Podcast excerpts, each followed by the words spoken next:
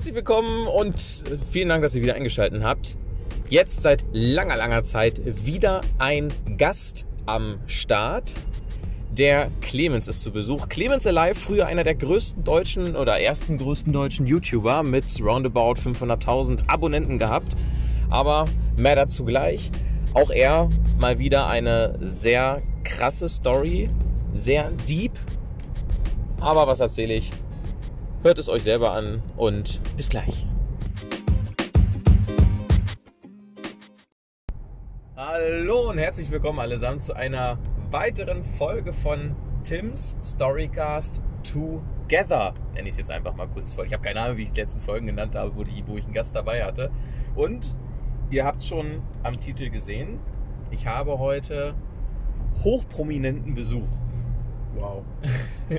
Wir haben, äh, tatsächlich hatte ich in einem meiner letzten Podcasts schon mal erwähnt, dass ich das Konzept Podcast überhaupt erst so durch Clemens so richtig kennengelernt habe. Echt? Und ja, als ich bei dir war, als wir in Berlin den Podcast gemacht haben, Ach wo so, ich ja, für die Immobilien da gemacht habe, Mhm. das war so für mich der Punkt, wo ich gesagt habe, oh Mensch, Podcast, das, das feiere ich auf jeden Fall. Das, ist, das kann man mal machen. Naja, und oh, ey, Alter. Naja, gut. Ja, wir sind nebenbei im Auto, am Autofahren, aber äh, Clemens darf ihn halten. Also den, den Handy-Lautsprecher. Und deswegen haben wir gedacht, das können wir jetzt einfach mal so machen. Weil dann habe ich nämlich meine volle Concentration hier auf die Straße. Aber erstmal ganz entspannt vorgestellt. Die Leute kennen dich natürlich noch nicht. Also es sollte mich wundern, wenn deine Abonnenten. Also gerade hast du von Prominenz gesprochen und jetzt sagst du, die Leute kennen ihn nicht. Also irgendwo musst du dich auch mal entscheiden. Die Leute, die mir, die mir folgen, die kennen dich nicht. Also keine Ahnung, kann sein. Clemens, stell dich doch einfach mal kurz vor.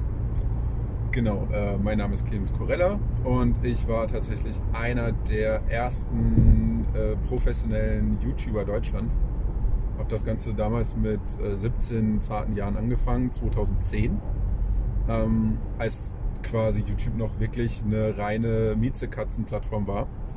Und äh, ja, hat mich da halt irgendwie dann hochgeschlafen, ähm, hat funktioniert und 2012 habe ich mich dann nach dem Abi, ich glaube mit frischen 19, ich hatte noch äh, G13 oder nee, G9, so hat man es genannt.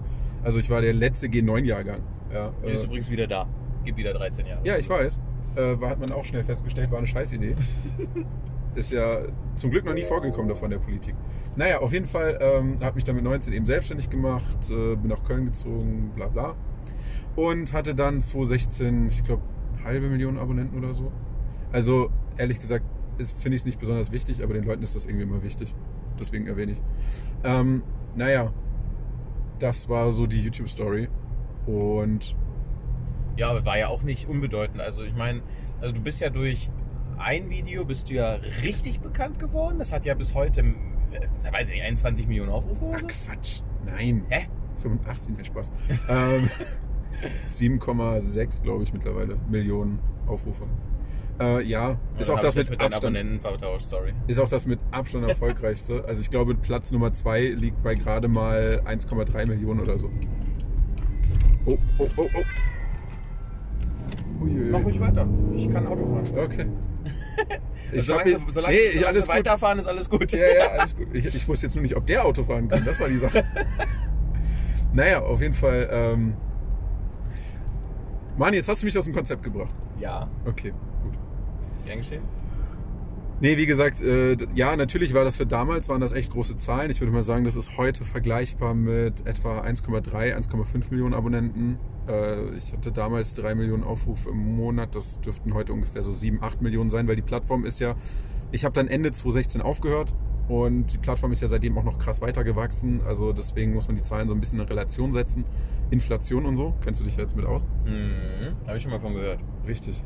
Ähm, und äh, ja, habe mich danach dann selbstständig gemacht ähm, in der Beratung, hab Unternehmen und Unternehmer und Personenmarken beraten, ähm, wie sie ihre Social-Media-Kanäle aufbauen. Hat auch ganz gut funktioniert. Ich glaube, mein erster Kunde, bei dem ich eine Vollbetreuung machen durfte, hat im ersten Jahr dadurch eine halbe Million mehr gemacht. Umsatz. Umsatz fairerweise. Aber ähm, bei dem, was er gemacht hat, waren das bestimmt 300.000 Gewinn. Jo, nett. Ja, Das zeigt auf jeden Fall, dass du anscheinend weißt, von was du redest. ja ich denke auch. Und äh, das ist halt auch, sage ich jetzt mal, mein Riesenvorteil. Ähm, ich muss mich halt heute einfach nicht auf irgendwelche Low-Bob-Projekte bewerben, sondern die Leute fragen mich an.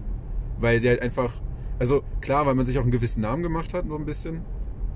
Aber auch, äh, weil halt einfach, sobald sie irgendwie in die Vita gucken, halt sehen, okay, elf Jahre professionelle Erfahrung, wer kann das heute nachweisen? Also ernsthaft. Ja, man muss ja auch sagen, du warst ja auch, also am Anfang wurdest du ja in der Schule dadurch richtig belächelt. Nicht nur belächelt, ich wurde dafür richtig hart gemobbt. Also dass, wirklich. Dass du erfolgreicher YouTuber warst. Nee, nicht weil ich erfolgreicher YouTuber war, sondern weil, und das muss ich fairerweise im Nachhinein auch eingestehen, meine Videos einfach echt scheiße waren. also, ich meine, ich habe angefangen ähm, mit einer.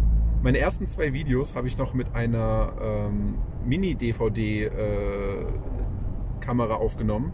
So ein Camcorder, der auf Mini-DVD äh, aufgenommen hat. Ähm, ich meine, wie gesagt, wir reden hier von 2010 und das war Taschengeld. Ne? Also ich habe das äh, nicht irgendwie reiche Mama, reicher Papa oder so. Mhm. Habe das dann damals irgendwie un, umkonvertiert auf den Computer und das Ganze war in äh, der alten Fernsehauflösung. Also ich weiß gar nicht mehr, was das war. Das ist so klein, das kennt man heute gar nicht mehr. Also noch dieses fast quadratische und... Äh, war das nicht dieses 1800... Nee, Naja, keine Ahnung. Ich glaube 650 zu 480 oder sowas. Ja, genau, irgendwie so. Irgend so in die Äh, Richtung. Also richtig mies. Und ähm, mein erstes Video habe ich sogar noch mit äh, Movie Maker geschnitten. Diesem kostenlosen äh, Windows-Programm, was damals fest installiert. Ja, ja, genau. Hab mir dann, äh, Fun Fact, also heute kann ich ja zugeben, ist ja mittlerweile lang genug her. Also ich glaube, die ersten vier Jahre meiner YouTube-Karriere habe ich auf gecrackter Software aufgebaut, weil ich einfach kein Geld dafür hatte. Ähm, Wer macht denn sowas? Damals ging das auch noch. Heutzutage geht das ja nicht mehr, weil ähm, Premiere, äh, also ist ja auch richtig so ne, eigentlich, weil halt Premiere mittlerweile diese Abo und du musst die ganze Zeit online sein und sonst was Dingens drin hat. Also bei mir geht's. Äh, äh, weiß ich vom Kumpel. Also das habe ich mal gehört. ja, okay. Ähm, Voll geil unterwegs. Auf der einen Seite unterhalten wir uns über Cracks, auf der anderen Seite habe ich eine Blitzei beim Laufen beim Auto. also, falls ihr Tims Kennzeichen noch nicht kanntet, Oh, herrlich. wie war, denn, wie war das nochmal? Was, was denn mein Kennzeichen? Ja. Ja, das äh, dürfen sich die Leute selber raussuchen. Okay. Aber du Ein warst Kumpel ja, von mir aus Minden wollte sich für sein erstes, Auto unbedingt ähm, LF nehmen. weil- Ja, das ist jetzt auch nichts Neues mehr. LF 69. Ja, Okay, Mensch, haben wir das alle war gemacht. aber auch schon vor zehn Jahren, also bitte. Ja, da war er bestimmt der Erste, der auf die Idee gekommen ist. Ich glaube es schon. Und, und Okay, ist egal. gut. Aber man muss ja auch sagen, du hast ja mit deinem, mit deinem YouTube-Geld, Ja, was du verdient hast, ja. also das war ja jetzt nicht wenig. Anfangs schon. Also ganz ehrlich, ich habe die ersten. Also man muss dazu sagen, als ich mit YouTube angefangen habe, wusste niemand, dass man damit Geld verdienen könnte. Ich habe das wirklich nur aus Hobby gemacht. Ähm, und Also du wusstest es auch nicht, das hat sich Nö. so ergeben. nee, das wusste damals niemand. Das, äh, also das ganze Partnerprogramm war gerade erst brandneu und auch nur in den USA verfügbar. Ähm, jeder, der 2010 vor mir, mit mir oder kurz nach mir angefangen hat, wusste nicht, dass er damit jemals Geld verdienen würde. Oh Mensch, das ist doch nett. Das kann man sich heute gar nicht mehr vorstellen. Nee, heute fangen ja die, die, Die fangen- ja, richtig. kuriosesten Personen fangen ja plötzlich an, auf Krampf irgendeinen YouTube-Kanal hochzuziehen. Ja.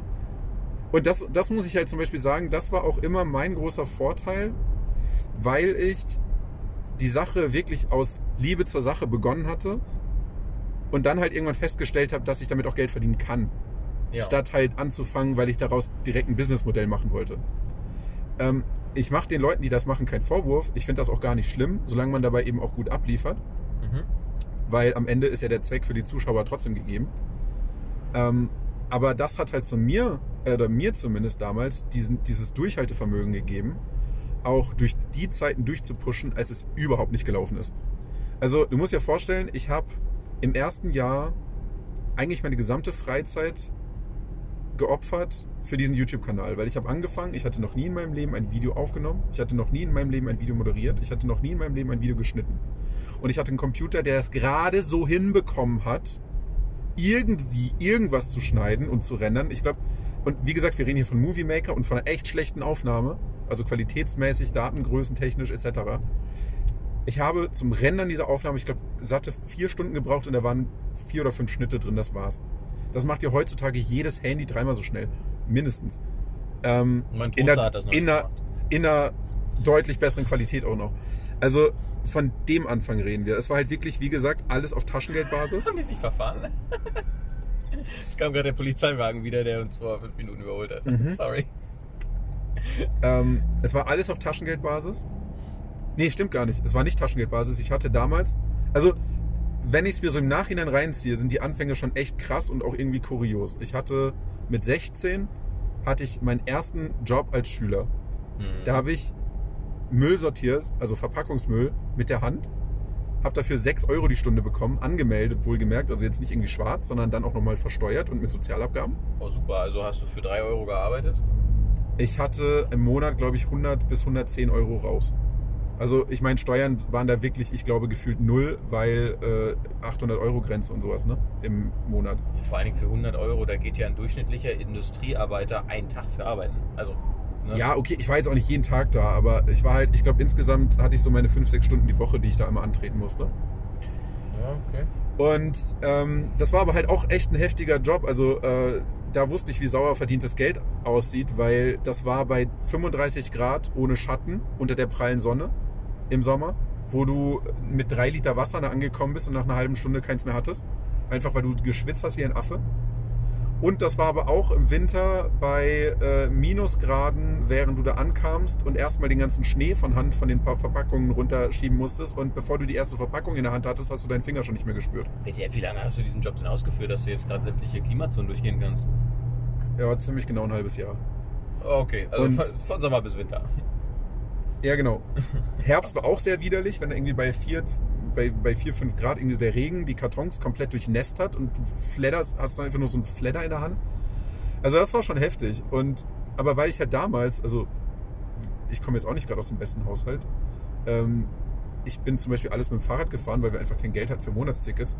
Und diese 100 Euro im Monat waren für mich damals so viel Geld Mhm. als 16-Jähriger, dass ich nicht wusste, wohin damit. Also habe ich den Großteil davon einfach beiseite gelegt und konnte mir dann davon Monate später ein plus noch ein bisschen zur Seite äh, gespartes Taschengeld einen Computer bei Aldi kaufen für ich glaube 500 Euro oder 600. Und dieser Computer war dann zufällig leistungsstark genug, weil ich habe den eigentlich als Gaming-PC gekauft, ähm, war dann zufällig leistungsstark genug, um die ersten Videos schneiden zu können. Das muss ich mal reinziehen. Das wäre sonst gar nicht, wäre sonst gar nicht gegangen. Also meine YouTube-Karriere hat nur funktioniert, weil ich vorher diesen Schülerjob hatte und irgendwie aus Prinzip sparsam war. Ja. Ähm, ja, Wann konntest du die ersten Früchte davon ernten? Also wann warst du so erstmal das erste du meinst die Mal ersten Melonen oder die ersten? Äpfel so. oder Bananen? So kommt Also halt Euros, an, ja? Du, ja, Euros, Okay, Euros war es, genau. Ich wollte jetzt eigentlich nur wissen, ob du meintest das erste Mädel oder die. ja, wahrscheinlich. Äh, Auf der Müllkippe erstmal die Mädels angequatscht.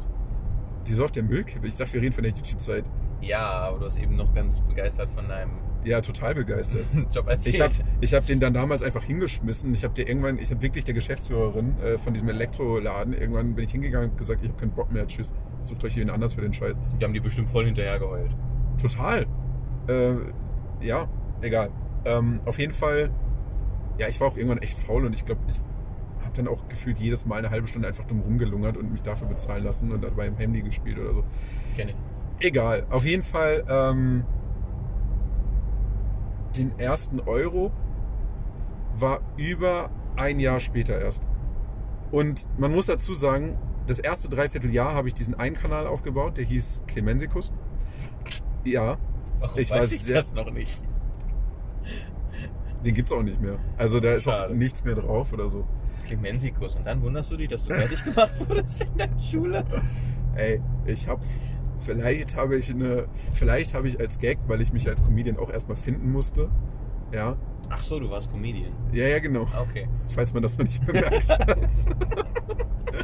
ähm, vielleicht habe ich mal als Gag eine Gurke in den Mund genommen Nein. und die ganze. Schule wusste das. Und Oh nein. wie gesagt, meine Videos waren scheiße, das sehe ich voll ein.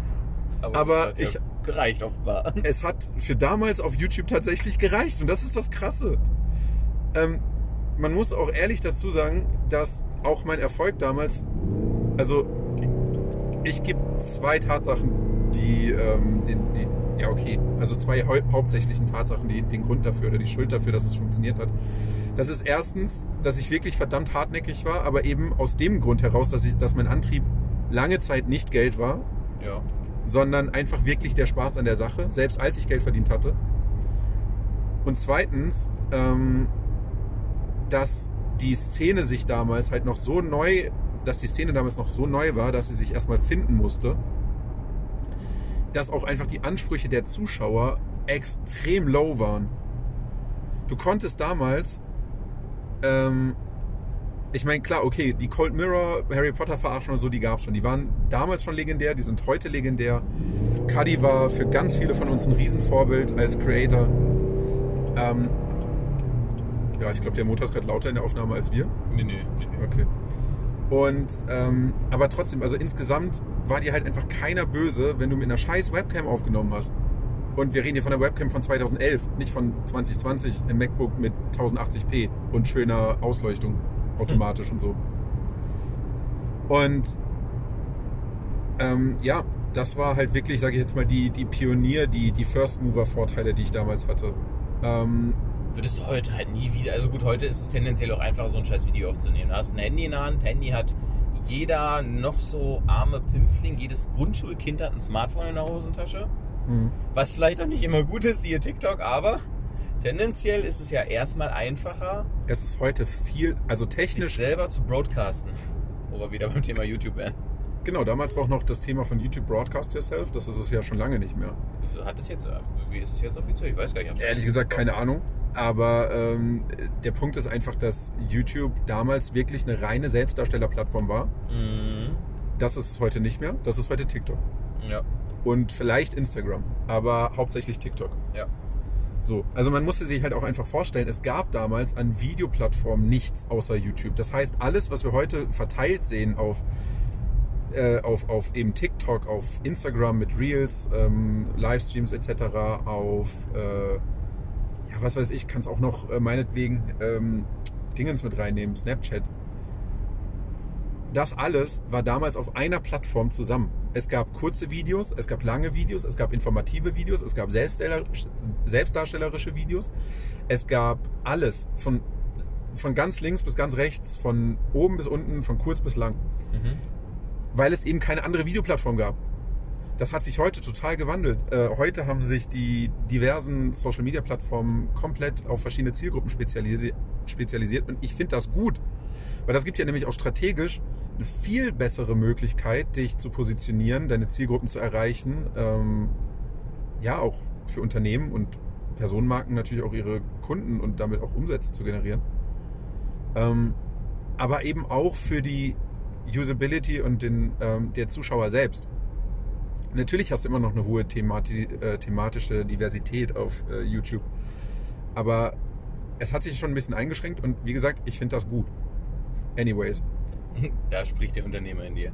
Näher der, eher der Social Media Stratege, würde ich sagen. Ja, ja, es hast du recht. Unternehmer ist nochmal ein anderes Steckenpferd, aber das sind so Sachen aus der, aus der Richtung habe ich es noch gar nicht gesehen.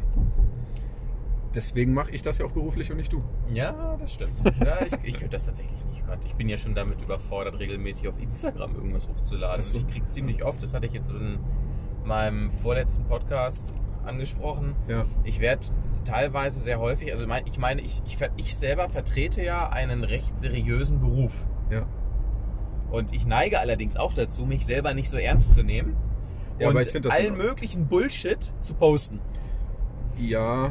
Kommt jetzt nicht so gut, wenn die Kunden, die ich ja logischerweise auch auf meinem Telefon eingespeichert habe, und ich unterscheide nicht zwischen privat und geschäftlich. Ja. Ich habe ein Telefon mit derselben Handynummer seit der fünften Klasse, getreu dem Motto, ich berate die Leute ehrlich, ich verarsche sie nicht und ich komme auch gar nicht da in, in die Versuchung, weil sonst müsste ich meine Handynummer wechseln und das mag für den einen oder anderen so ein jährlicher Akt sein. Bei mir ist das aber so eine der Worst-Case-Szenarien, dass ich plötzlich eine andere Handynummer Finde habe. ich auch gar nicht. Al- Da hätte ich allein, gar keinen an, Bock drauf. allein an wie viele Konten diese Handynummer geknüpft ist mittlerweile, ey. Oh, wie willst du denn da? Mal teilweise ist ja die, die ich habe mein E-Mail-Passwort vergessen Adresse, ist ja mittlerweile die SMS aufs Handy. Ja. Wo geht denn dann das Passwort hin? Ist dann der E-Mail-Account weg? Hallo? Ja, oder also äh, zum Beispiel die Zwei-Faktor-Authentifizierung von äh, Facebook geht halt zum Beispiel auch auf mein Handy. Ja, zum Beispiel. So, an meinen Facebook-Account wiederum, an einen übrigens, ich habe mehrere logischerweise wegen Lass Kunden. mich raten, einer davon heißt Clemensikus. Nee. Okay, Mist. Ähm, nee, aber logischerweise habe ich aus allein schon um Kundendaten und Zugriffe und so zu schützen, dass nie jemand, wenn er was hackt, alles gleichzeitig hat. Ja. Aber ein Account davon ist halt, oder jeder dieser Accounts ist halt, glaube ich, an äh, fünf bis zehn Unternehmensaccounts größerer Unternehmen geknüpft und sowas. Also, wenn Ja. die Handynummer weg wäre, das wäre ein Weltuntergang.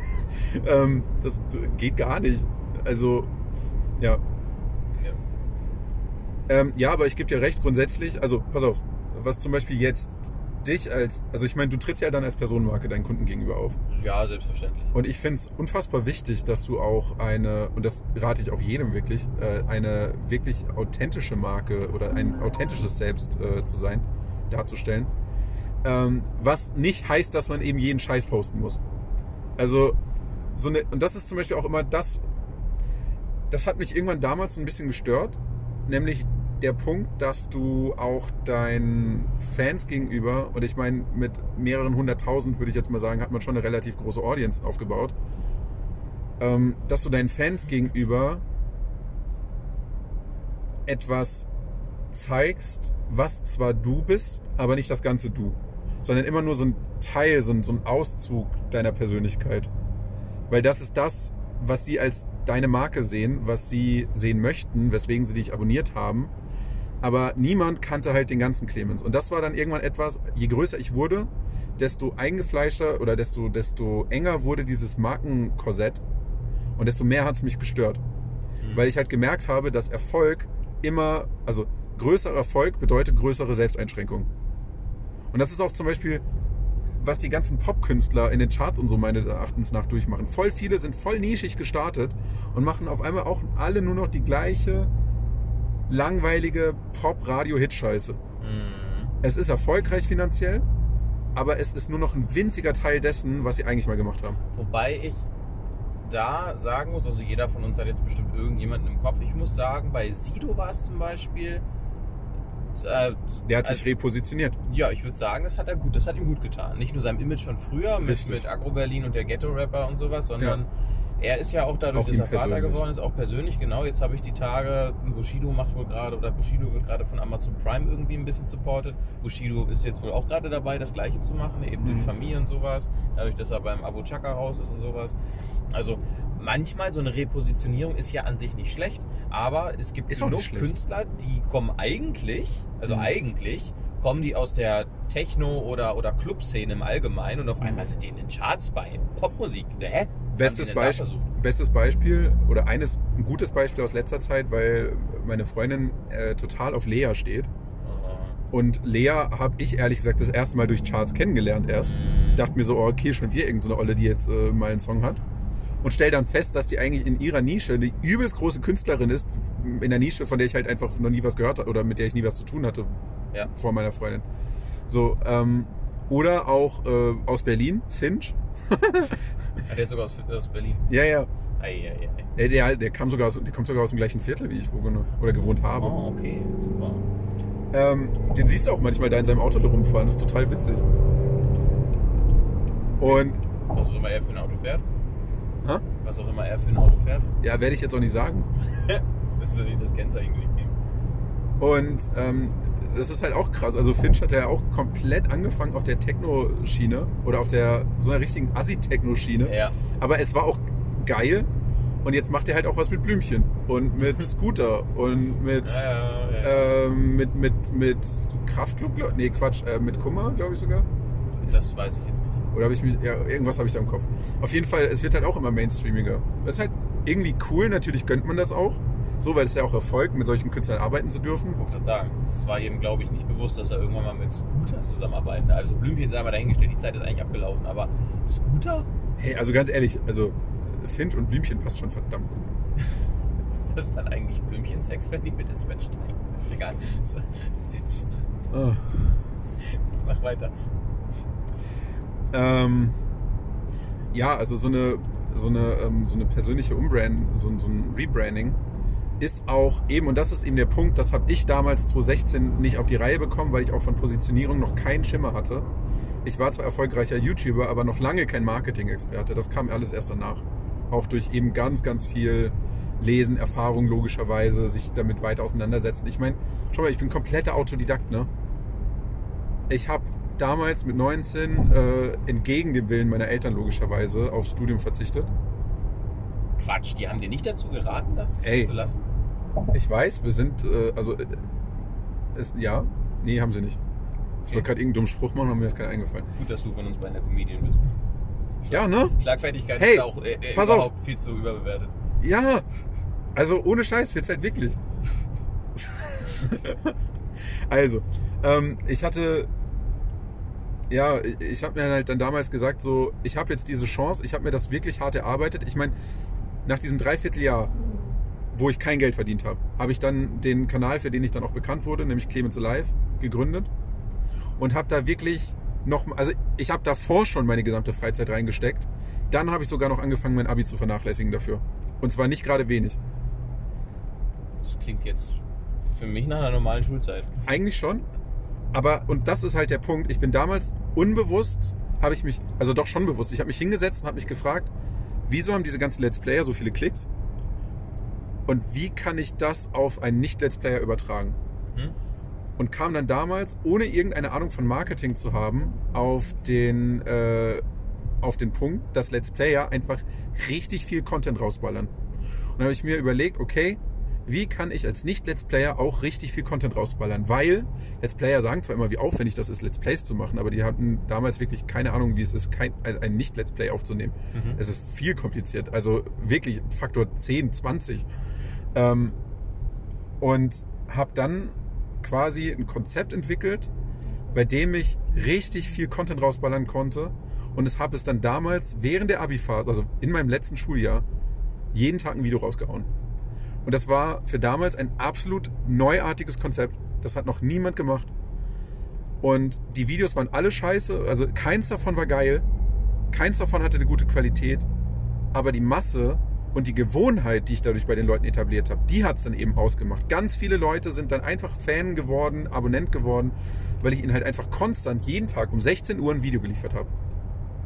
Und das neben acht Stunden Schule am Tag, Hausaufgaben, Abi-Vorbereitung, Arbeiten. Also jeder, der Abi gemacht hat, weiß eigentlich, dass das ein Fulltime-Job ist. Und dann noch irgendwie zwei oder drei Sportvereine nebeneinander. Ich bin teilweise, meine Tage damals waren so durchgetaktet. Ich bin morgens um 6 aufgestanden, 6.30 Uhr zur Schule gefahren, dann halt Schule, habe in den Pausen, teilweise sogar im Unterricht, schon mein Video gescriptet auf Papier, bin nach Hause gekommen, habe das direkt aufgenommen, also wirklich One-Taker. Ich habe gesagt, ich habe keine Zeit für zwei Aufnahmen, es geht nicht. One-Taker rausgehauen, äh, dann irgendwie das ein bisschen zusammengeschnibbelt, irgendwo dann auch noch Hausaufgaben gemacht, vielleicht, dann aufs Fahrrad geschwungen, zum Handball gefahren, nach Hause gekommen, geguckt, wie es gelaufen ist, das nächste Video am besten schon aufgenommen oder schon geschnitten. Ich bin keinen Tag eigentlich vor halb eins ins Bett gegangen und um sechs wieder aufgestanden. Und das für mehrere Monate. Ich war irgendwann hatte ich mal dann Ferien. Das waren dann die Pfingstferien. Und da ist mein Körper plötzlich komplett zusammengesackt und ich war einfach nur eine Woche krank. Ähm, Hast du da denn schon das Stadium erreicht, dass du dich darauf so halbwegs ausruhen konntest? Oder war. genau, diese zweieinhalb Monate oder so davor, die ich eben da so Vollgas gegeben habe, haben aber dazu geführt, dass sich schon bei ganz vielen Leuten die Gewohnheit etabliert hatte. Die waren dann auch richtig sauer, als dann nicht mehr jeden Tag ein Video kam. Oh, oh, Mistgabeln und Fackeln und so? So ungefähr. Ja, Mist. Und trotzdem hatte ich aber halt beim Algorithmus schon das Standing aufgebaut, okay, ist ein geiler Kanal. Ich hatte in gewissen äh, Szenen schon das Standing aufgebaut, okay, ist ein, ist ein cooler neuer YouTuber. Und ich hatte zu dieser Zeit einen der schnellst wachsendsten YouTube-Kanäle ganz Deutschlands. Und das halt mit gerade mal ein, 2000 Abonnenten. Also ich hatte dann irgendwann wirklich, äh, nach einem Monat hatte ich ein Kanalwachstum von 350 bis 400 Abonnenten am Tag, was für damals unerhört hoch war. Also wirklich, so richtig unerhört hoch. Das hatten in der Regel nur die drei erfolgreichsten Kanäle. Das waren Waititi, das waren die Außenseiter und das war Alberto. Das hatte sonst niemand. Und dann komme ich, und die hatten alle 150, 200.000 Abos schon zu der Zeit. Und dann komme ich mit meinen anderthalb, 2000 Abonnenten. und leg sowas an, die, äh, an den Start. Das war unerhört viel, also krass. Und ähm, ich war auch selber total aus dem Häuschen ne? und ich war auch natürlich total gehypt und ich habe auch diese Aufmerksamkeit total geliebt, weil in der Schule war ich ein richtiges Mobbing-Opfer. Keiner wollte mit mir zu tun haben und auf der anderen Seite hatte ich dann diese Parallelwelt aufgebaut, diese, diese, dieses zweite Leben im Internet, Kenn ich. wo ich geliebt wurde, wo ich vergöttert wurde, wo mir jeden Tag Mädchen geschrieben haben, was ich natürlich auch nicht gerade schlecht fand mit 19 oder mit 18, 19. Jetzt findest du es schlecht, jetzt hast du dich auf Jungs umorientiert. Ja, ich bin eigentlich pansexuell. Nein, Quatsch. Was? Was? Ähm, war als Witz gedacht, aber ist irgendwie nicht angekommen.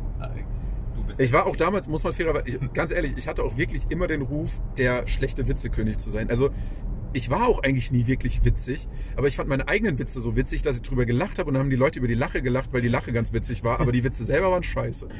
Oh, das ist schön, dass wir so viel gemeinsam haben. Also letztendlich meine Witze, also tatsächlich habe ich, warum auch immer, wenn ich die Witze selber nicht verstehe, dann sind sie meistens so gut, dass alle im Raum lachen. Wenn ich sie aber bewusst schlecht mache, dann wissen die wieder, ey toll, das war wieder so ein richtiger Tim-Witz. Tim-Witz, Füße hoch, alles klar, alle gucken, keiner lacht, Tim, der hat einen Witz gemacht. Super.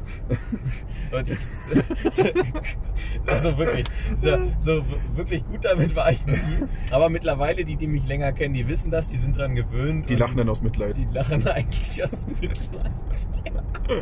Aber das ist genauso wie bei dem Video mit den 7,5 Millionen Aufrufen, weißt du? Die Sachen an sich waren gar nicht mal so witzig. Aber ich habe mich darüber so bekeckt. Ja, vor allen Dingen, wie, wie hast du das Video denn ausarbeitet, ohne dich da schon komplett zu zerstören? Ja, das kann ich dir. Achso, ja, gar nicht. Das ist ja das Witzige. Ich habe einfach. Ähm, ich, ich, ich habe diesen, ich kam da, ich kann es dir bis heute erklären, das war total easy. Ich kam aus der Dusche, war irgendwie gut drauf an dem Abend, setz mich an den Computer, wollte noch irgendwas für YouTube machen.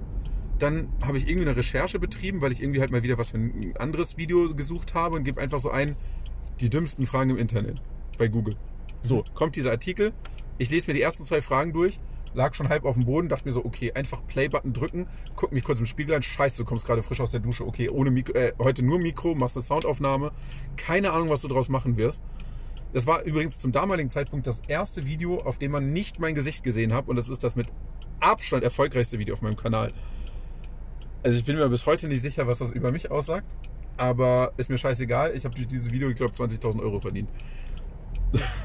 ja. Jo, ist doch was. Richtig. So.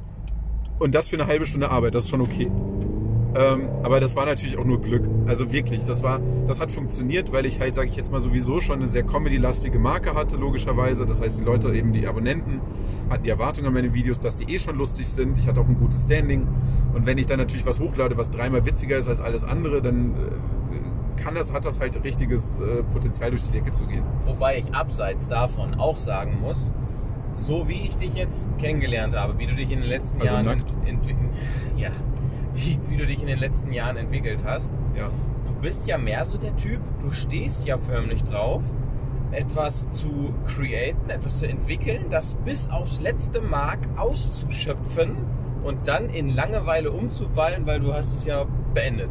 Also ich schätze dich so Generation ein, äh, du spielst SimCity kaputt, weil dir SimCity nicht das liefert, was du eigentlich, eigentlich noch vorhattest. Also sagen wir so, ja, ich liebe es mittlerweile. Das war früher ganz anders. Ich, also, ich war auch noch nie der Typ, der sich wochenlang über eine Strategie gekniet hat, ohne auch nur, den, ohne auch nur irgendwas davon in der Realität umzusetzen und gesagt hat, ich baue jetzt erstmal einen kompletten Flowchart, eine Roadmap, die bis ins letzte Detail durchgeplant ist und dann eventuell fangen wir mal irgendwann an. Sondern ich war immer so der Typ, oh, ich habe eine Idee, let's go. So, und dann einfach von dort aus iterieren. Mhm. Und ich war dann halt auch früher immer so übelst überzeugt von meinen Ideen, dass es mir auch scheißegal war, ob die erste Version funktioniert hat oder nicht. Ich habe sie dann einfach so lange iteriert, bis sie funktioniert hat. Also, das war auch mein. Ja, das, das, man muss sich eins vorstellen. Ich habe damals rein instinktiv ganz viele Dinge richtig gemacht, die ganz viele sehr erfolgreiche Menschen auch beschreiben. Ohne dass ich je- jemals ein Buch über Se- Persönlichkeitsentwicklung oder sonst was gelesen hätte. Und da muss ich einfach sagen, ich hatte einfach scheiße Glück, dass ich so war, wie ich war. Weil ich konnte nichts dafür. Ich, ich war, wie gesagt, ich war eigentlich das übelste Mobbing-Opfer. Ich hatte null Selbstvertrauen. aber irgendwie hatte ich einen Funken in mir, der es gut mit mir gemeint hat. Der mir die richtigen Sachen einfach so gegeben hat, die richtigen Einstellungen, das Durchhaltevermögen. Ganz viel Durchhaltevermögen entstand auch durch äh, Schmerz, muss ich sagen. Also durch den persönlichen Schmerz äh, dieser Mobbingzeit damals, über die ich längst hinweg bin jetzt. Aber ich kann mich noch an, an Gedanken erinnern von damals, die waren wirklich so in die Richtung, entweder ich schaffe das jetzt hier als Selbstständiger oder ich bringe mich um. Das war wirklich ein ernst gemeinter Gedanke damals, weil ich mir die Schmach nicht geben wollte von meinen damaligen Peinigern, die mir ja immer eingeredet haben, wie wertlos ich bin, wie scheiße ich bin, denen gegenüber einzugestehen, dass ich es tatsächlich nicht geschafft habe. Dabei ist mir nie in den Sinn gekommen, dass ich mit 19 erfolgreich selbstständig machen, ohne Ausbildung, Lehre oder Studium, eigentlich eine ziemlich krasse Sache ist. Für mich war das halt einfach Normalität, weil ich kannte ja nichts anderes. Ja, für mich genauso. Ich weiß heute zum Beispiel gar nicht, wenn die Leute abkotzen, oh, Abschlussprüfungen, hier Ausbildung oder Semesterprüfungen, oh, voll schwer, ich muss mich vorbereiten. Und ich kann es überhaupt nicht nachvollziehen, wie man sich Stunden, Tage lang über in irgendein Zimmer einsperren kann und für irgendeine komische Prüfung zu lernen. Also ich habe es ja, ich habe es nie gemacht, ich habe es nie erlebt. Gut, klar. Aber was kann denn schon so hart sein? Auf der anderen Seite. Es schlaucht extrem. Ja, also, ne, das ist es halt. Also auf der anderen Seite, so, ich hätte ich es mir auch nie freiwillig gegeben. Und es war gut, dass ich meinen Weg zufällig so entschieden habe und so, so bis heute bestreite. Aber also, da, also auf der anderen Seite habe ich mittlerweile aber auch gelernt, größten Respekt für die Leute zu empfinden, die eben genau sich für diesen Weg entschieden haben. Oh, das ist immer ganz schön. Die sich genau für diesen Weg entschieden haben, weil, also das ist jetzt halt wirklich nicht einfach. Und ich hatte mal gefragt, warum, warum, warum sind denn Studierte so hoch angesehen? Und da hatte mir mal ein Geschäftsführer gesagt, du pass auf, es geht gar nicht darum, was du in dem da gelernt hast für Stuff, weil letztendlich brauchst du den nicht. Es geht einfach nur darum, dass du, dass du beweist, dass du Durchhaltevermögen hast, wenn du etwas willst. Und das ist viel wichtiger als den Scheiß, den du dann im Studium lernst. Absolut. Alles klar, ich glaube, ich hätte doch die andere, den anderen Weg. Vielleicht hättest du auf dieses große rote Kreuz auf dem Schild, hier geht's nicht lang, hören sollen. Meinst du? Du, ist nur eine Vermutung. Okay. Ähm, ja, absolut, gebe ich dir auch total recht. Ich war lange Zeit auch extremst überheblich. Ich dachte, ich habe den einzig richtigen Weg im Leben gefunden und die anderen seid irgendwie alle bescheuert, dass ihr es nicht auch so macht. Muss aber mittlerweile, also ne, dann auch natürlich mit, mit äh, steigender Erfahrung etc. auch einfach mal zugeben, dass, also es hat, für, es hat mich bis Mitte 20 habe ich gebraucht, um zu verstehen, dass man, das, dass man die Welt auch aus einem anderen Blickwinkel sehen kann als ich damals. Bist du nicht Mitte 20? Ich bin, äh, ich werde jetzt Ende 19, Mitte 20. Ich werde 29 im April. Alter Schwede. Ja, ich okay. kann es auch nicht glauben. Ich hätte dich jetzt irgendwie so auf 27. Nee, leider nicht. Oh Mann, Clemens, Alter. Was macht der Bart? Was für ein Bart? ähm, der, egal, ja. Und das ist auch etwas, also ich habe lange Zeit überhaupt nicht verstanden, wie man sich, also die Blöße geben kann, studieren zu gehen. Ich habe mich auch immer für viel zu schlau zum Studieren gehalten, weil ich halt auch, also Oh, jetzt, Psycho jetzt könntest du die Feinde machen. Nee, pass auf. Ich bin ja auch hey, wieso? Ich bin ja brocken ehrlich. Also es ist ja nicht schlimm, dass ich darüber rede, wie ich mal früher gedacht habe und heute sage, es war dumm. Ähm, ich hatte so diese Einstellung, dass es kam wahrscheinlich auch aus dem Punkt heraus, dass ich eben so scheiße unbeliebt war in der Schule. Also so richtig Selbstbewusstsein auf Null. Dann auf einmal überall diese Aufmerksamkeit äh, durch, und diese, diese, diesen Zuspruch natürlich für meine Marke, die ich da hatte. Ähm, die mich auf einmal wirklich auf 100 hochgehoben hat. Ich meine, das ist ein krasses Gefühl als junger Typ, wenn dir irgendwie am Tag 20 Mädels schreiben und die alle interessiert an dir sind. Dann denkst du dir halt auch, ich hab's geschafft im Leben. Ja, okay. Ähm, gleichzeitig wirst du irgendwie ständig auf irgendwelche krassen Partys und Events quer in Deutschland eingeladen, musst dich um nichts kümmern, alles wird für dich organisiert.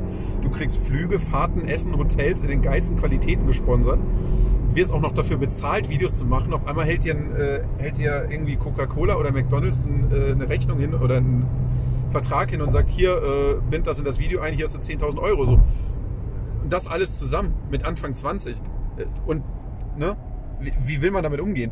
Also vor allen Dingen, wenn man halt eben, sage ich jetzt mal, ähm, nicht aus der Gosse kommt, aber halt eben aus einem Status kommt, wo man gesagt hat, ja, wir kaufen jetzt mal lieber kein Monatsticket, wir haben kein Geld dafür. Warum hast du aufgehört? weil ich irgendwann gemerkt habe, dass ich mit jedem Video unglücklicher wurde. Also ich sollte lustig sein. Die Leute hatten die Erwartung an mich, dass das, was ich hochlade, lustig ist. Aber ich habe jedes Mal festgestellt, dass ich nach, dem, nach der Aufnahme trauriger war als davor. Okay. Und also wenn man das vergleichen möchte, ich finde der Ah. Film Rocketman ähm, von oder über, über ähm, Elton John, der bringt das sehr gut auf den Punkt. Also ich will nicht sagen, ich bin so krass wie Elton John, aber von der Art, Ziemlich von der, dran. also eher drei Stufen drüber bitte. Okay. Ähm, aber so von der Art, von der Reise, von der persönlichen, die er durchlebt hat und die in dem Film dargestellt wird. Als ich den Film zum ersten Mal gesehen habe, musste ich echt heulen. Weil ich mir dachte, yo, Nagel auf den Kopf getroffen. okay. Dieses, ich, also diese, diese, was, ja, diese unfassbare, dieses unstillbare Verlangen, geliebt zu werden, das ich damals hatte, von dem ich nicht wusste, dass ich es hatte ja. weil ich eigentlich immer noch dabei war, ein, ein, ein Loch, ein psychisches zu füllen aus den Zeiten der Jugend. Ich will nicht sagen, also ich dachte auch damals, aber ich denke, glaube, das denken viele, dass ich der Einzige war, der eine scheiß Jugend hatte. Ist natürlich kompletter Bullshit. Jeder Zweite hat gefühlt eine scheiß Jugend gehabt. Ähm, aber für mich war es halt natürlich meine Lebenserfahrung und meine Trauer und dieses, ja, keine Ahnung, die Sache halt mit meinem Vater, der mich irgendwie jahrelang nicht sehen wollte, der mich nicht lieben wollte, wo ich nicht wusste, warum. Die Sache, sieben, acht Jahre in der Schule komplett ausgegrenzt zu sein und einfach immer der Depp vom Dienst zu sein, den jeden Tag alle auslachen. Da ist halt einfach so ein, so ein riesiges psychologisches Loch an Aufmerksamkeit und Anerkennung und Liebe entstanden, das niemand füllen konnte. Weil, und das, jetzt kommen wir mal zu dem deepen Part äh, der Story, weil ich mich einfach nicht selbst lieben konnte. Also der Fehler lag nicht im Außen, der Fehler lag natürlich im Innen. Also, dass ich selber so ein niedriges Selbstwertgefühl und so eine niedrige Selbstliebe hatte, dass das niemand ausfüllen konnte. Aber weil ich halt einfach noch jung, dumm und unerfahren war, habe ich das natürlich versucht im Außen auszugleichen. Und dachte, wenn ich nur möglichst viel Geld habe, möglichst viel Frauen, möglichst viel Ruhm, möglichst viel Abonnenten, möglichst viel was auch immer, dann werde ich irgendwann glücklich sein. Aber natürlich ist das nie passiert. Und als ich halt gemerkt habe, dass je erfolgreicher ich wurde, mich eigentlich nur immer weiter distanziert fühlte und nicht glücklicher, obwohl ich auf einmal ein Schweinegeld verdient habe, äh, gefühlt, also nicht nur gefühlt, sondern wirklich nicht mehr einkaufen konnte, ohne zwei oder drei Selfies mit irgendwelchen Teenagern zu machen. Und trotzdem war ich halt plötzlich so todesunglücklich. Und das ist äh, ein Phänomen. Ich hatte jetzt das, die Biografie von Jean-Pierre Jean-Pierre, wer? Krämer, Achso, JP Performance. Ja. Hatte ich mir angehört. Ich habe mir das Hörbuch gekauft ja. und dem geht es ganz ähnlich. Er ist eigentlich tief im Innern ist er totunglücklich. Ja. Und er ist halt immer nur strahlend, so uns zuliebe, also seinen Fans. Aber er selber bräuchte das eigentlich alles gar nicht. Und er ist ziemlich oft schon an dem Punkt gewesen, wo er gesagt hat, kannst nicht einfach aufhören. Also er hat kein Problem damit, mit dem Leben abzuschließen. Ja. Er hat keine Angst vorm Tod, weil er so an sich eh nicht weiß, was ist. Nee, alles gut. Ich habe mir gerade einfach nur in der Lippe rumgefummelt. Was? Was? Ja, was? Hä? Du hast doch gerade gesagt, was ist? Ah, Du hast zu mir geguckt und, gesagt, er, was ist. Und er nicht weiß, was ist. Ach so. Du hattest da so eine Kunstpause zwischen. Sorry. Oh, Clemens, ey. Ja, also ähm, wie gesagt, es, also es ist ja auch kein Geheimnis, dass dann danach ähm, auch erstmal die bei mir sehr depressive Phase losging. Das war, ist ein wichtiger Punkt, da wollte ich nämlich noch mit dir zu sprechen kommen. Das ist eines der wichtigsten Elemente, was vielleicht jetzt auch ein bisschen spät kommt, nach 43 Minuten. Aber Ja, aber wer jetzt noch dran ist, ist ein wahrer Fan. Genau. Eines der allerwichtigsten Elemente in diesem ganzen Podcast, in seinem gesamten Leben, weil du hattest die Eier, man muss ja fairerweise sagen, auch fast etwas zu tun, hattest aber noch viel, die viel größeren Eier, aktiv dagegen vorzugehen, damit sich etwas ändert. Was genau meinst du jetzt?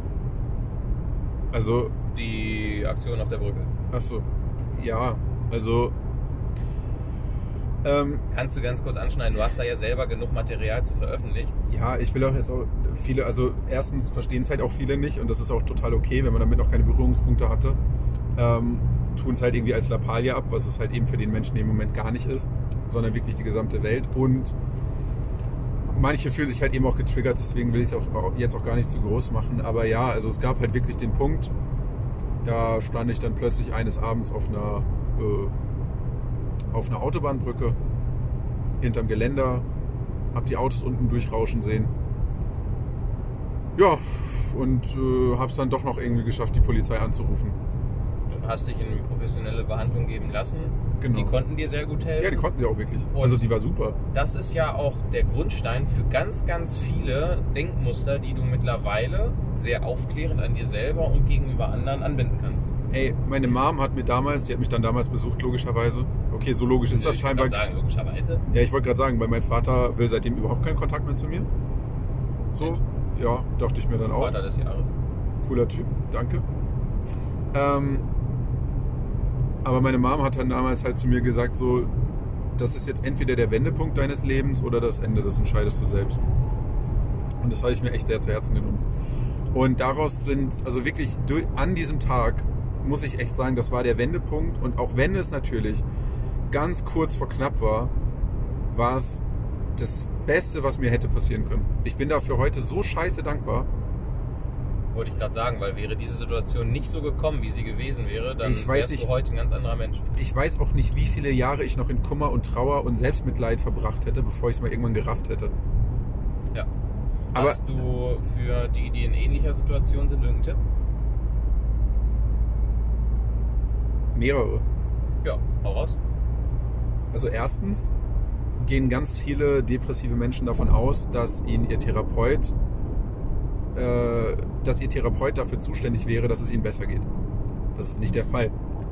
Der einzige Mensch, der dafür zuständig ist, dass es dir besser geht, ist du, bist du selbst. Der Therapeut oder Therapeutin kann dir einfach nur die richtigen Fragen stellen. Die Lösung musst du selber finden. Ähm, was kein Depressiver oder kein Mensch hören will, ist, dass er eigentlich in der Opfermentalität ist. Was ich aber heute sagen würde, sind über 50 Prozent der Menschen. Und auch ich manchmal noch und auch du manchmal noch. Also, das ist. Jeder ist irgendwo manchmal in der Opfermentalität, aber die grundsätzliche Haltung ähm, merkst du ganz viel an der Kommunikation, ob dir halt jemand an anderen Dingen die ganze Zeit die Schuld gibt, dem Staat, dem Wetter, dem Fußball, der Merkel oder sonst wem. Oder ob er halt einfach sagt, was kann ich tun, damit meine Situation besser wird daraus. Zum Beispiel hatte ich auch äh, jetzt die Tage eine private Situation, die mich früher unfassbar auf die Palme gebracht hätte. Stattdessen saß ich dann da, habe mich ein bisschen geärgert und habe mir die Frage gestellt, welche produktiven Fragen kannst du dir jetzt selber stellen? Und das war unfassbar heilsam. Weil dadurch ging die Sache ungefähr 10 Minuten und dann war es gegessen. Ich habe ge halt aber auch den Mut haben, sich mit sich selber auseinandersetzen zu können. Nee, nee, was heißt den Mut? Ich glaube, es geht gar nicht so sehr um Mut, es geht mehr um Verständnis. Also, die meisten, also gerade Männer, habe ich festgestellt, in der Klinik. Mhm. Weil komischerweise war diese Klinik mit 90% Frauen besetzt. Okay. Oder vielleicht auch 70%, keine Ahnung, auf jeden Fall deutlich mehr Frauen als Männer. Warum? Weil Frauen viel eher wissen, wenn es ihnen emotional scheiße geht, als Männern. Weil Männer, und ich tippe jetzt auf, äh, auf Erziehung, aber ich kann es nicht empirisch beweisen, weil Männer in der Regel längst nicht so Zugriff auf ihre Emotionen haben wie Frauen. Und es sich auch nicht eingestehen wollen, aus der Angst heraus dann schwach zu wirken. Gesellschaftlich, vor Frauen. Ich kenne es ja selber. Ich hatte mehrere Beziehungen. Sobald du mal irgendwie ein bisschen nachgelassen hast an Stärke, hast du direkt gemerkt, wie dich die Frau als weniger wertvoll angesehen hat, als weniger männlich. Ach krass, echt? Ja, ja. War bei mir genau andersrum. Also wenn ich, wenn ich in den Beziehungen, die ich hatte, angefangen habe zu weinen, dann fanden die das total klasse, dass es auch mal einen Mann gibt, der anfängt zu weinen. Ich konnte nicht weinen. Ich, für, für mich war klar, Weinen ist was für Loser. Ganz lang. Hm. Ähm, Ich trinke auch überhaupt gar keinen Alkohol. Also weder das eine noch das andere. Deine Leber freut sich. Danke. Ja. Wenn du jetzt noch den ganzen Meckes-Scheiß weglässt. Komm zum Punkt. So, ähm, heute, also man muss auch dazu sagen, ich war früher mit Anfang 20, zu dieser YouTube-Zeit war ich echt ein Arschloch. Das ist mir auch nie bewusst gew gewesen bis nach dieser Klinikzeit und natürlich auch noch viele Wochen und Monate und wahrscheinlich sogar zweieinhalb Jahre noch länger darüber hinaus. Also dieser Heilungsprozess und diese Persönlichkeitswandlung. Wer mich heute kennt, würde niemals vermuten, dass ich dieser Mensch sein konnte, der ich damals war. Ich hatte Treffen mit Leuten, die ich das letzte Mal mit Anfang 20 gesehen habe, also damals zu meiner Arschloch-YouTube-Zeit, wo ich mich als der King und sonst was gefühlt habe. Ey, wenn ich solche Persönlichkeiten heute irgendwo sehe, die sind mir peinlich. Auf Entfernung sogar schon. Und dann denke ich mir immer, ey, du warst genauso. Und ehrlich gesagt, dann bin ich auch ein bisschen stolz auf den Wandel, den ich durchlebt habe. Weil ich glaube, also so einen krassen Umbruch kriegen, glaube ich, nicht viele hin. Und mich freut das, dass ich das hingekriegt habe. Ähm so, und wie gesagt, ich war damals so ein oberflächliches, so ein oberflächlicher Wichser, der auch wirklich mit Frauen echt scheiße umgegangen ist, weil ich immer nur mich selbst gesehen habe. Ähm und heute ist sagen die Leute in, meiner, in meinem Umfeld, dass Empathie eigentlich meine Empathie und Ehrlichkeit meine größten Stärken sind. Und das ist krass. Weil, und das zeigt halt meines Erachtens nach, dass Empathie nichts Angeborenes ist, sondern dass man es erlernen kann. Ja, ich habe Hoffnung. Sehr gut. Ähm, genauso übrigens, auch Fun Fact, lustig zu sein ist auch erlernbar. Ich war anfangs eben auch nicht lustig, aber irgendwann fand mich jeder lustig. Okay. Oder sehr viele Leute zumindest offensichtlich. Ähm, also Empathie ist wirklich eine, eine Fähigkeit, die man sich beibringen kann, aber es dauert. Und es basiert, also bei mir zumindest, auf sehr viel Erfahrung. Und ja, also irgendwie der, der Fähigkeit, sich, also ich weiß auch, ich kann sehr, leider nicht keine Anleitung an die Hand geben, wie man sich in andere Menschen einfühlt.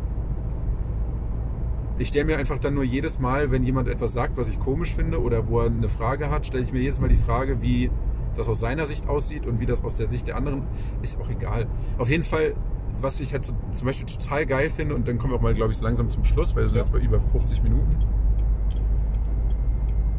Früher, und das ist, sage ich jetzt mal, die Reise, die sich bei mir in den letzten 5, 6 Jahren durchgezogen hat. Früher war ich mir selbst wirklich mit Abstand am nächsten. Ähm, habe nur meinen eigenen, meinen eigenen Vorteil überall gesucht. Egal ob in Geld, in Ruhm, oder in anderen Dingen. Mittlerweile bin ich so eine Art Life-Coach für ganz viele junge Erwachsene in Lebensfragen, Beziehungsfragen und Persönlichkeitsentwicklung. Ich coache gerade meine eigene Freundin.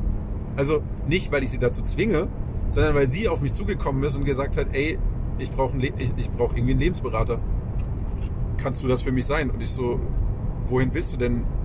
Ja, da und dahin. Okay, ja, kann ich machen. Und die Ergebnisse sind übelst nice. Also wirklich jetzt in den anderthalb Monaten, in den anderthalb Monaten, die wir das machen, hat sie sich schon so positiv verändert in der Hinsicht. Aber, und das war halt das Wichtige, du kannst auf niemanden zugehen und sagen, ich coache dich jetzt, weil dann funktioniert es nicht.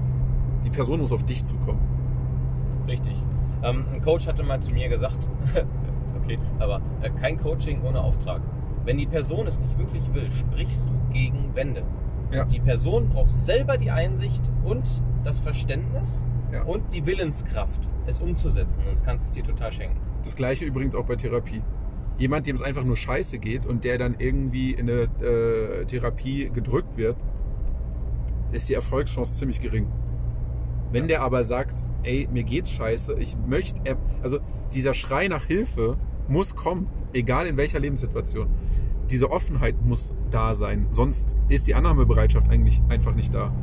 Ich meine, der Grund, warum ich damals von der Brücke hüpfen wollte, lag nicht daran, dass ich das unbedingt wollte, wie mir dann auch im Nachhinein aufgefallen ist, sondern es lag daran, dass ich erstens mit meinem Latein am Ende war. Ich wusste nicht, wie ich die Situation ändern kann.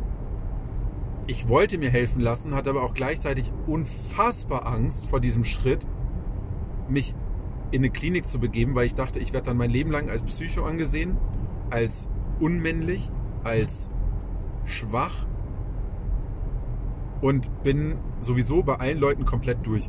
Ich werde mein Leben nur noch rechtfertigen müssen, warum ich überhaupt irgendwelche kleinsten Arbeiten machen darf oder sonst was. Und um jetzt mal drei Jahre vorzuspulen, ich habe mittlerweile jetzt gerade einen richtig geilen Job.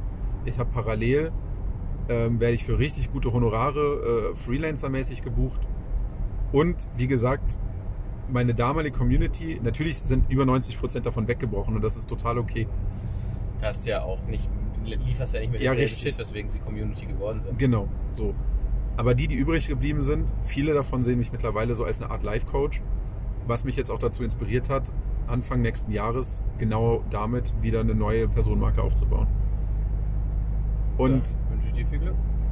Dankeschön. Und das ist echt, also ja, ich finde diese Reise total interessant irgendwie, die ich da selber durchleben durfte. Und ehrlich gesagt, es ist ja nicht so, als hätte ich von Anfang an gewusst, wo es hingeht. Im Gegenteil, ich bin jahrelang geschwommen und ich hatte keine Ahnung, wo es hingehen würde, wie das ausgehen würde, wie ich es anstellen soll oder sonst was. Aber irgendwie, und das ist halt genau das, was mir auch damals schon auf YouTube geholfen hat, warum ich damit erfolgreich wurde. Irgendwie besitze ich halt die Fähigkeit, mich immer wieder durchzuwurschteln. So. Ich denke, das war das Wort zum Donnerstag. Ja, Clemens, super. Du warst ja jetzt eine Woche hier. Also erstmal mega, dass wir zusammen noch Zeit hatten, den Podcast aufzunehmen. Ja. Wir sind jetzt mittlerweile auch im Harz angekommen. Hier liegt tatsächlich ein bisschen Schnee. Und an die Dauer Steady HQ Dauerhörer, meine Motorkontrollleuchte ist übrigens wieder an. Ich tippe auf Dieselpartikelfilter. Ich halte euch auf dem Laufenden. Aber wurde jetzt auch mal wieder Zeit. 70.000 Kilometer sind wieder rum seit dem letzten Mal. Und äh, deswegen, ja, kann man noch mal machen. Ich hoffe, ich bleibe jetzt nicht wieder mit äh, 80.000 Kilometern liegen aufgrund des Motorschadens. Nee, super. Clemens, danke, dass du da warst. Du bleibst ja jetzt auch noch real ein bisschen neben mir. Ich wollt, Also, ich wollte jetzt nicht, ich wollte gerade sagen, ich wollte jetzt nicht wieder zurücklaufen. Nee, nicht bei 100 aussteigen. Das Nee. könntest du weich fallen. Ja. Aber auch mega schön hier mit dem Nebel und dem, dem Schnee und so. Mega geil. Das sind sogar Schlittenhunde. ja, siehst du? Krass. Ja, okay. So, ja, wir sind auch im Harz. Warum sollten es dann keine Schlittenhunde sein? Also weiter unten wären es normale Hunde, aber hier oben vielleicht sind es auch Rodelhunde oder Skihunde. Muss man mal gucken. Juti, ähm, in diesem Sinne, ich verabschiede mich von euch. Wurde diesmal eine etwas längere Folge, aber ich denke vielleicht gar nicht so schlecht. In diesem Sinne, Frauen, die mich kennen, wissen, bei mir ist alles immer etwas länger. alles klar. Genau das wollte ich sagen. In diesem Sinne, ich wünsche euch was und Feu, Ri, Jo.